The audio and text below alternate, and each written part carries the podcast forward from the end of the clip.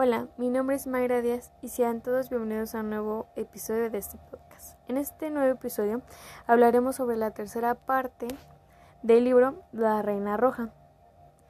Comencemos con esta tercera parte. Antes de irse de los plotes, Mer le pidió a Cal que la esperara. Mer visitó a Will para decirle que quería unirse a la Guardia Escarlata para vengar a su hermano. Y así fue. Ahora pertenece Ahora Mer pertenecía a la Guardia Escarlata. Pasaron unos meses e iba a haber un baile. Antes de esto pasara, esto pasara, Maven se ganó la confianza de Mer. Tanto fue eso que Mer le contó que estaba en la Guardia Escarlata.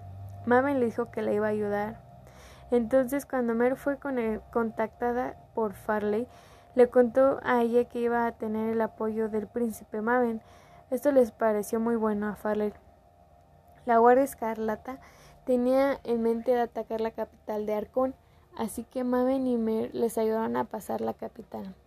Y el ataque fue exitoso, pero cuando pasaron unos momentos, las cosas no salieron como esperaban. Los plateados tacharon a la guardia de terroristas, y ese ataque lo ocuparon en contra de la guardia. Los plateados sospechaban que alguien les había ayudado a la guardia, así que los estuvieron buscando por un rato. Mientras esto pasaba, Julián descubrió algo en los registros de sangre. Hay un patrón extraño que coincidía con la sangre de Mar. Así que estas personas son especiales y están por todo Norte. Farley les dice nueva sangre. Farley y la guardia... Perdón. Mir y la guardia no se quedaron conforme con esto, así que planearon otro ataque, pero este iba a ser en la Mansión del Sol. En este ataque, en medio de esto, Mer quiso convencer a Cal de que se uniera a la guardia o a la causa de la guardia, pero no lo logró, y el ataque volvió a, ser un fracaso. Todos vieron cosas que incriminaban a Mer y a Cal como traidores, así que los llevaron ante el rey. Hubo una plática entre ellos, pero a Mer nadie le creía, así que la iba a ser ejecutada. Pero en ese momento el ala se rebeló y con su poder mental empezó a controlar a Cal y a Tiberias. Ella le reclamaba que Maven siempre debió de ser el heredero, así que obligó a Cal a ejecutar a Tiberias, le cortó la cabeza. No pudieron hacer nada.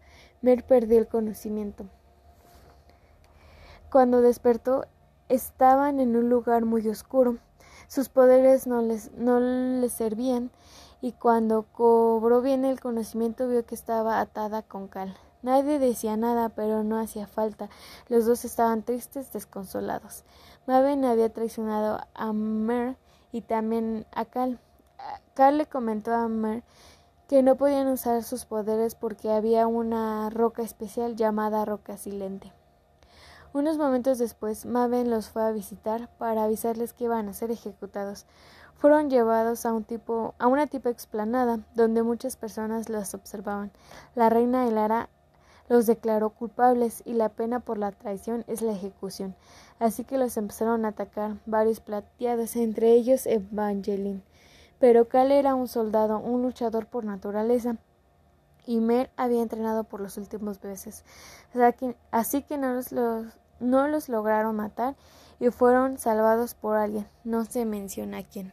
Bueno, esta es la tercera y última parte de este libro. Gracias por escuchar. Hasta luego.